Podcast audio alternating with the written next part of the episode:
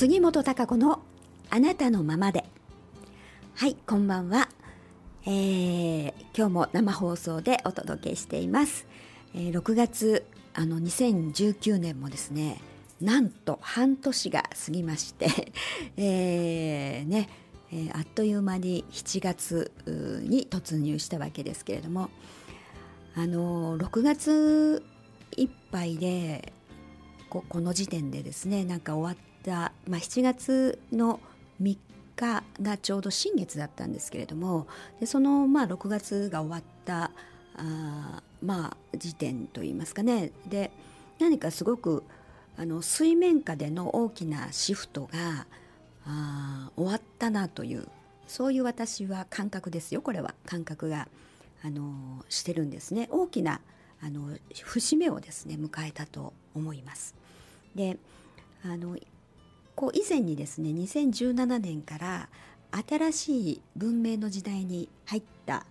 のではないかというようなあのお話をしたことがあるんですけれどもその流れがあの徐々に進行してきてこの6月の末ぐらいでですねその、えー、こう流れてきた、えー、新しい時代へ向けてのですねこの土台土台となるものまあ型枠といいますか、えー、そういう型作りっていうものがなんかおおよそこう終わったような気がするんですね。え、それはなんかあのまあ、いろんなどの視点から見るかによってそれは捉え方は変わると思うんですけれども私がこの、まあ、非常に大き大きなこう時間軸といいますかあの地球が誕生してね まあすごい大きいでしょ？ねすごい大きな時間軸ですけれどもこれは、え、あのまあこの30億年とこう人類が歩んできたその道のりというものの中のまあもちろん今の時代というのがあるんですけれどもそのいくつものこの時代が作られてそれが壊れてまた次の時代になってっていうものを当然繰り返してきたわけなんですけれどもその中で、まあ、私たちは今の時代を生きてるんですけれどもねその、えー、そこで何か今までとは違う新しい時代というものが新しいまあ文明といいますか、うん、それは後に後々ね私なんかあまあ皆さんが死んでしまって からかな。こういう時代だったねなんてこんな文明だったよねなんていうことはまあ後からこう言われることになるんでしょうけれども、まあ、その変化というものを私自身はそういったまあこの何でしょうかこの自分というねセンサーを全身でこう感じてるこのエネルギーを感じるというものがあるんですけれどもね。そういった流れをこう感じていてそれがまあ2017年から新しいこう文明、えー、をの土台作りにこう入ってきたというのを感じてなんですけれども、まあ、もちろんそれはいい意味で、うん、の新しい時代が構築されるっていう方へ方向へ向かっているっていうものなんですが、えー、そのなんか大きな型枠よくあのお家でもありますよねその基礎作りというものが。あ基礎を作らないといいお家はできないですよね。うん、すぐこあの壊れてしまったりとかあ何か痛みが激しいとかあのやっぱりいいその住まいというものはできないんですけど土台まあ何でもそうなんと思いますよね。あの準備が8割9割方を占めるっていうことをよく言いますよね。そうん、そこのところを怠るとやはりあの何かきちんとしたものはできなかったりとかあっていうことがあるんですけれどもだからそういったあの何この枠組み時代の枠組みっていうものを、まあ、大枠ですよね、まあ、細かいところは徐々にいろんなことがありながら当然修正もありね、えー、新しい発見もいろいろ変化をしていくわけなんですけれども大きな型取りといいますか枠組み作りというものが何かあの終わった感じがするんですね。それはあの当然最初にエネルギーでは感じるんですけどそのエネルギーがやはりそのエネあの全てエネルギーから始まりますよね形から始まるものは何もないと、まあ、いつも言ってますがあのなのでエネルギーそのエネルギーが出たってことはあるっていうことはいずれそれは形になるということなんですね。うん、だから形にエネルギーがあって形になるっていうことなので、えー、そういったエネルギーを感じてたんですけれどもそれが現象となって現れてくるっていうのは一つ一つね、えー、2017年からいろいろいろいろなことがあるたびにああやっぱりそうかっていうねそれはやっぱり自分の中での私の中での確信になっていくわけですよ。そういう出来事が起きたりとかすると、うん、やっぱりあこの方向だよなみたいなこと、うん、そんなことを感じてるんですがそんな中で、えー、このあのまあいろいろなことがもちろん起きてきたわけなんですけれども、えー、その中でもちろんしその形作りの中型作りの中にはね基本のあの土台となる型の中にはえー、まあ、いろんな一つ一つの世の中の動き世界の動きというものがありますね。えー、それはもちろんもちろん細かく分類していけば経済の動きであったり人々のなんか動向であったり好みであったりとか、えー、あとは、えー、発生する事件とかね注目されることであったりとか、まあ、いろんな事柄っていうのがあるしあとは自然現象というものもありますよね、えー、そういったことも形作っているものの要素の一つになってるわけなんですけどもでいろんなことが起きてくる中で何かやっぱりあの、すごく大きかった大きくねまあ、加速したきっかけっていうのはあのー、一つにはね私はトランプ大統領が ま別に政治の話をしたいわけじゃないんですけれどもあの、まあ、その要素となったことっていうことでねあのトランプ大統領が、まあ、アメリカの大統領になったっていうことが非常にですね 大きくあのいろいろな動きを、まあ、引っ張っていたというかねあ加速したっていうことにあの非常にまああのまあ、平和の方向っていううん私から見たですよ、うん、方向から行けば非常に貢献しているっていうね、えー、そういうために誕生した方だなっていう登場してきた方だなっていうふうに、えー、すごく思うんですね。でそれでいろんなことが起きてまあ本当細かいあのことを言えばね、まあ、ここではねそんな話はしませんけれどもあの金融の動きであったりとかね経済の動きであったりとか、えー、まあ、日本もそうですね、まあ、どんな政府がね、えー、どんな政策を出すのかとかっていうことにも関わってくるし、えー、だから世界のそういったトランプ大統領が取った動きなんかを取ってみてもまあそれは今回非常に大きくねあのエネルギーとして関わってるんで今取り上げてるんですけれども、あのいろんなことをやってきましたね。一つ朝鮮とこう会うということが起きたりとか。あそして核兵器をねやっぱりなくすという方向にあの動いたこと、まあ、もちろんそういったあ要因となった一つには原発だったりとかっていうことも関わってきていますけど、まあ、いろんな要素があるわけなんですけれども、あのそういうことでも非常に加速したしそれでこの間まあそのああその型取りが終わったなというふうにね感じたのはやっぱり6月末に G20 が大阪でありましたけれども、まあ、これもなぜ大阪だったかとかね、まあ、いろんなことがあるんですが、まあ、その辺の細かいことは、まあ、さておき、あのその G20 にまあ日本であって、えー、そしてその後北朝鮮入り、ねえー、入りましたよね。すんなりとというかふっとねじゃあ行くわみたいな感じで。じゃああのいい？みたいな。ここで会おうかみたいな。そういうノリですよね。なんとなんかね。雰囲気、波動を見ていると、うん、それであっさりとトントンという形でねあの進んでいったっていうところっていうのの動きという、うん、まあもちろんもともとそういうあのいろいろな地球全体の波動であったりっていうことに後押しされてねいろんなことがもちろんあの人間の意識も重なっていろいろなことが起きてるわけなんですけれどもその中でやはりそういうあの行動ををとってね実際にこう動いたっていうことがあ非常にあの大きなやはりこう意味があるというかかたかたどる上ではねうん、だから思っていても型取りにはならないわけですよ。そのベースの土台作りっていうのは。そういう思うことであったりとかそのエネルギーをねやはり形にするためには何かしらあの誰かが何かをするとか動くっていう行動をするっていうことを積み重ねていかなければ、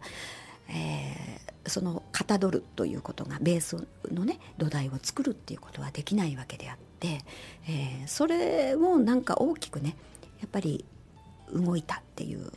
ところの立場にねいたトランプ大統領っていうののねこうこの動きというもの、うん。まあ、もちろんさまざまな方々が関わってるわけなんですけれども非常に象徴的だなと思ってあ一つのなんかこう型取り土台作りがあまあ一区切りおおよそ終わったのかっていうねそういうこうエネルギーとして私はね非常に感じたんですよね。であのやっぱり今までのねここまあここ近年ですけれども、まあ、20世紀というかあっていう意味での近年、うん、あのそのそこの私たちがいた土台っていうのはやっぱり何かあの刷り込まれた、ね、仕組み物事の教えというものが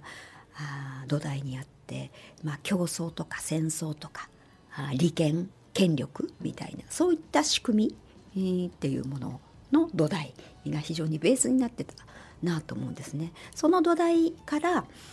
うん、いよいよ平和あそれぞれのこうつながり横のつながりであったり、まあ、共存とかあとは一人一人の尊厳っていう人間のね尊厳っていうところ命の尊さであったりとかってそういったところがベースとなって組み上げていく。うん、だからベースがねやっぱり土台が全く違うなというふうに感じるんですよ。だから新しい時代、うん、その土台があって初めて細かいいろんなところの具体的なね新しいあの仕組み時代というものが組み上げられていくわけなんですけども、その土台というものがあのようやくね、まあ、大枠ですよ大枠型作られた、うんまあ、地球と一緒になってこういろいろね、えー、形作られたなっていう感覚が非常にしてるんですよ。だからこれからは、うん、あのまあその土台が形作られたことによってねまだこれからこの半年間ですね。この年末2019年に向けて。当然えー、その土台によってね、えー、いろんなことが起きてくるわけなんですけれどももちろん自然現象であってその土台ができたんでもちろんいろいろその上にいろんなものを作っていかなきゃいけないですからね。その一環としてまたいろんなことがあの起きてくるわけなんですがあだからまあ自然現象であったりあのいろんなこと、うん、がね。あのいろいろなことまあ、なんです。戦後のことであったり、えー、明治政府であったり、まあ、そういったところで何でしょう日本の、えー、仕組みの基盤っていうものが作られてきたんですけども、まあ、そこに隠されてた何か秘密みたいなことであったりとか、まあ、歴史のね、えー、本当の真実っていうものが徐々に徐々に今その明かされてきてますよね。うん、まだまだあのそんなに一般的ではないのかもしれないですけれども少しずつそういうあれ本当は違うんじゃないのみたいなことが あのちゃんとこう真実が明かされるように今なってきてます。あとはほら隠蔽してたのがね 露呈したりとかっていうことも顕著に出てますよね。端々でいろんなことに、うん、そういうことからやっぱり何か嘘虚構なものっていうものがあのうん、そういうものが暴かれてやっぱり本当の真実っていうものがどんどんどんどんこ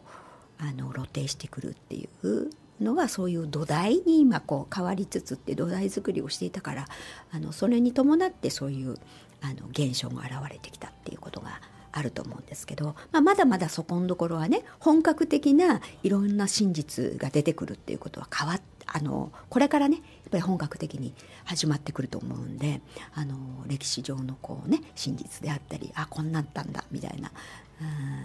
隠されていた秘密みたいなことなんかもね、えー、出てくると思いますけれども、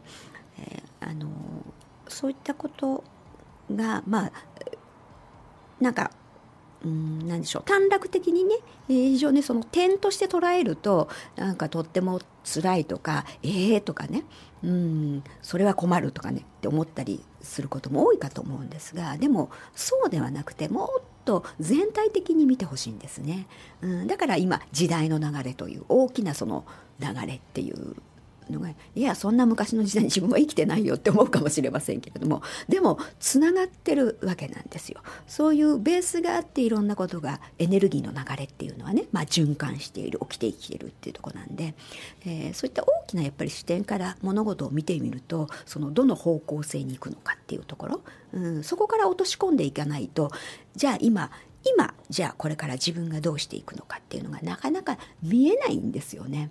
そこからいかないと今こういう混沌とした時代っていうのはね変化の時代っていうのはだからそういうところからどういう方向にね進んでいるのかじゃああのこれからどうなっていくのかっていうところをねあの自分がイメージしていくっていうのがとても大事だと思うんです。だからこれからはやっぱりあの愛とまあ、調和というか平和をねベースにした土台作りっていうものの上にいろんなものが構築されていくようになりますからね。でそうなってくるといよいよこれからは創造の時代クリエーションの創造ですよ。うん、クリエーションの創造すり込まれてきたものではなくて自分で創造するっていうあの時代に入っていくんですね。からじゃあそれどういうふうにねしていくの？っていうふうに思うと思うんですが、まあ、またそういうねところはまた次回お話ししたいと思いますけれども、まあ、そういったなんか大きなこう流れ土台作りっていうものがそういうところまでなんか来たんだよっていうことがね今日はあのちょっとね少しはこうあの理解してもらえたらなって思うんですね。でそれの要素のね一つ一つのことっていうのは、まあ、ちょっとラジオではね なかなかあの話ができないんでねあのあれなんですけど機会があればねなんかこんな話もあのできるところがあればいいかなと思いますが細かい話はねうんまあそういう話は非常に面白いとは思うんですけれどもね。うんだからこれからまあ想像の時代に向けてねあのじゃあどう想像していくのかってことはまたあのお話しさせていただきたいとは思います。はい。まあそんなところでこの流れ今私が感じている流れっていうのをねまずはお話をさせていただきました。皆さんはねどんな風に感じてるでしょうか。うん今ちょそういえばちょっと付け足しておきますけどねこの7月の、まあ、新月あって初めっていう、まあ、ここのところなんかちょっとなんかフラッシュバックというかね昔のことふっとこう嫌なこと思い出したりとかあの嫌なイメージが嫌な感情っていうのかな、まあ、ネガティブな感情が呼び起こされたりみたいなことがちょっとあったかもしれませんね。ちょっと後戻りするようなと感じ。うん、からそういうのをなんか自分の奥にあの残っていたねネガティブなものをちょっと払拭してきれいにして、えー、本格的に次に進みましょうみたいな、えー、そんな流れも、まあ、同時に、えー、ここのところで起きていたと思います。うん、皆さんはあのどうでしょうかね。えー、ですからあまりネガティブの方にこうはまらないようにしてください。さあそしてそして、ま、あの前回からね、えー、ちょっとマイウェイという私の道私の信念ということでね、えー、あのお話をするというのはちょっと始めてるんですがうんとあの自分がこう幸せをね引き寄せるというか増幅させるって誰でもね、えー、そうしたいなと思ってると思うんですけれどもあのそのためにはやっぱり自分のまあ周波数って言いますかね。うんまあ、これが波動であったりとか、まあ、エネルギーということなんですけどもやっぱりあの自分に合う周波数のものって非常に自分の耳に入ってくるというか目に入るうんですよね。えー、まあラジオね、今日もラジオ聞いていただいてますけど、あのそのチャンネル周波数に合わせないと聞こえないですよね。うん、だからそれと一緒でですね自分がどのチャンネル周波数に、えー、自分の思いとか意識とか波動っていうのに合わせてるかによって、えー、自分が引き込むものが当然変わってくるんですね。それなんとなく分かってるんですけどついついやってしまうんです。自分の周波数というかネガティブなものにね、うん、感情に負けてしまって、えー、その非常にネガティブな非常に波動の低い自分になってしまっているそうすればその周波数を当然引き寄せますからまた次になんか良くないことが起こってしまったりとかっていうのはまあ当然といえば当然なんですよね。えー、だけど自分の周波数をそうじゃなくって意識的にねあのやはりあのなんか心を開いて閉ざすのではなくて、えー、何でもポジティブに受け受け取りましょうとかね。そういったつもりで、まあ、周波数を非常に高くあのポジティブなものに、えー、感謝できるものに自分がしておくことで当然あのもっとありがたいなと思えることがやってきたりするんですよね。それがまあ幸せを増幅する増幅させる。で私たちっていうのはこの人間体があるでしょ？だから結局アンテナと一緒なんですよ。アンテナが立ってるところにこうね来るじゃないですか電波って。ないところにはあの届かないでしょう、うん、だから自分がアンテナのつもりでそういうものを引き寄せるっていうね周波数でいるっていうことが非常に大事なんですよね。うん、だからあのでもあんまり普段普段というか日々生活の中で意識をしてないかもしれないですよね。意識してないと流されていくんですね、うん、人間って。で周りにそういう人がいればいいですよ。常に明るくって笑顔でねポジティブにいてくれるっていう人がいるとねふとああってやはり感化されるじゃないですか。共鳴するっていうその波動が近くにいると。でだけど逆にネガティブな人ばっかりの中にいれば 自分も悪い想像ばっかりする。良くないことばかり考える。不安に襲われるっていうことになってしまいますよね。で当然そういう常にそういう思考になる。そういうそういう周波数になる。波動になるっていうことになってしまいますから。だから私はね私自身は